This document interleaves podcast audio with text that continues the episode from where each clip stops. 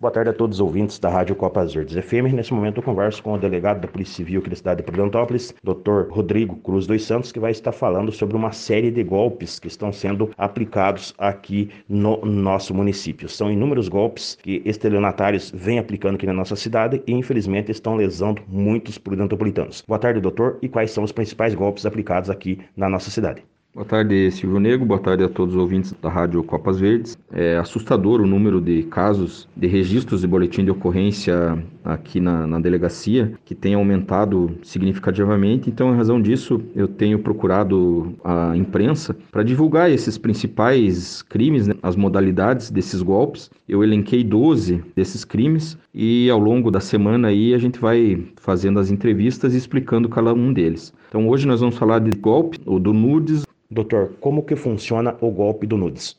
Então esse golpe ele acontece de duas formas. É, geralmente a pessoa recebe algum convite por alguma mídia social, Facebook, Instagram, alguma dessas redes sociais recebe um convite. Se for homem, né, de uma mulher, né, uma menina bonita com fotos sensuais, e se for mulher, né, de homens, vamos dizer, interessantes. Recebe, né, como eu disse, o convite, começa a trocar mensagem por Messenger ou mesmo por WhatsApp, e a conversa vai evoluindo, né, para o lado sexual e essa mulher ou esse homem envia fotos íntimas e pede que a pessoa também envie fotos íntimas. A partir desse momento, a pessoa já está envolvida ali e acredita que realmente aquela suposta mulher ou suposto homem, que na verdade não existe, né? É, você não sabe com quem que você está falando, geralmente são organizações criminosas e homens, né, que mandam essas mensagens e fotos, né? Procuram fotos de pessoas interessantes na internet e, e criam perfis falsos, né? Fake, que a gente diz para justamente captar essas vítimas. A partir do momento que a pessoa envia esses nudes, né, essas fotos íntimas, existem duas vertentes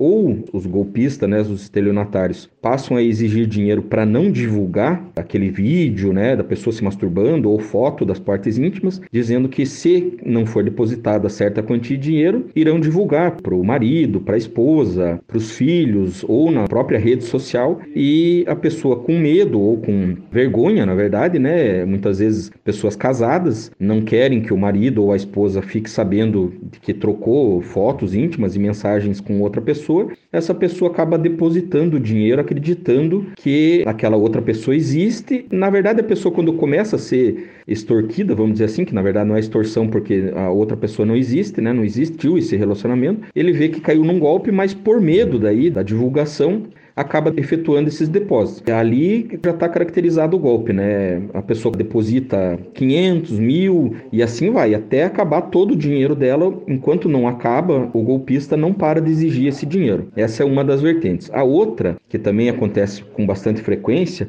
nessa segunda vertente do golpe, os golpistas se passam por pai da vítima, dizendo que a, a, filha, no caso, né, tem problemas mentais ou que é menor de idade, que encontrou no celular aquelas mensagens que vai procurar a polícia. E ali começa o golpe. Depois já aparece um escrivão, um investigador ou um delegado, né? Que não existe, na verdade. E é, essas pessoas chegam até a simular boletins de ocorrência que são criados na página da delegacia virtual, né? Que você pode fazer esse registro através da, do site da Polícia Civil. As pessoas preenchem ali os dados, mas não registram. Porque, como eu disse, é um golpe, né? Chegam até a fazer vídeos se passando por estar na delegacia, geralmente se dizem que é no Rio Grande do Sul, e passam a exigir o dinheiro para não dar BO, como diz, né? Para não registrar o boletim de ocorrência e dizendo que, caso for registrado, é pedofilia e vai ser preso. A vítima entra em desespero e passa também a depositar. E, como eu disse, começa com mil, cinco mil,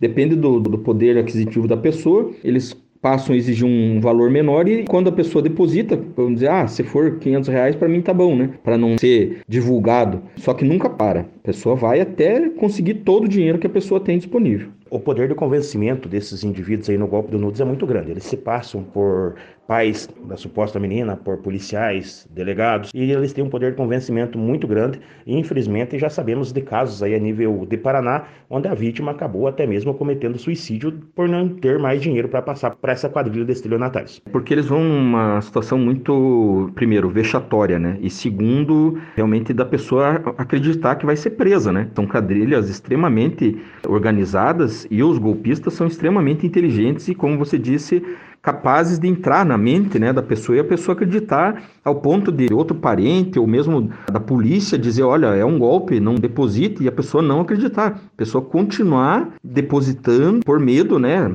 nessa vertente de, de que iria para a delegacia de ser preso. Então a pessoa sabe, vamos dizer assim, a cagada que fez, né, de trocar nudes e às vezes até vídeos, né, muitas vezes vídeos se masturbando, a pessoa do lado de lá, que não existe, né, um vídeo postado lá da pessoa também se masturbando, a pessoa fica com vergonha, né? A partir do momento que percebe o que fez, entra em desespero e muitas vezes, mesmo orientada, acredita que realmente aquela situação existe, quando na verdade é um golpe.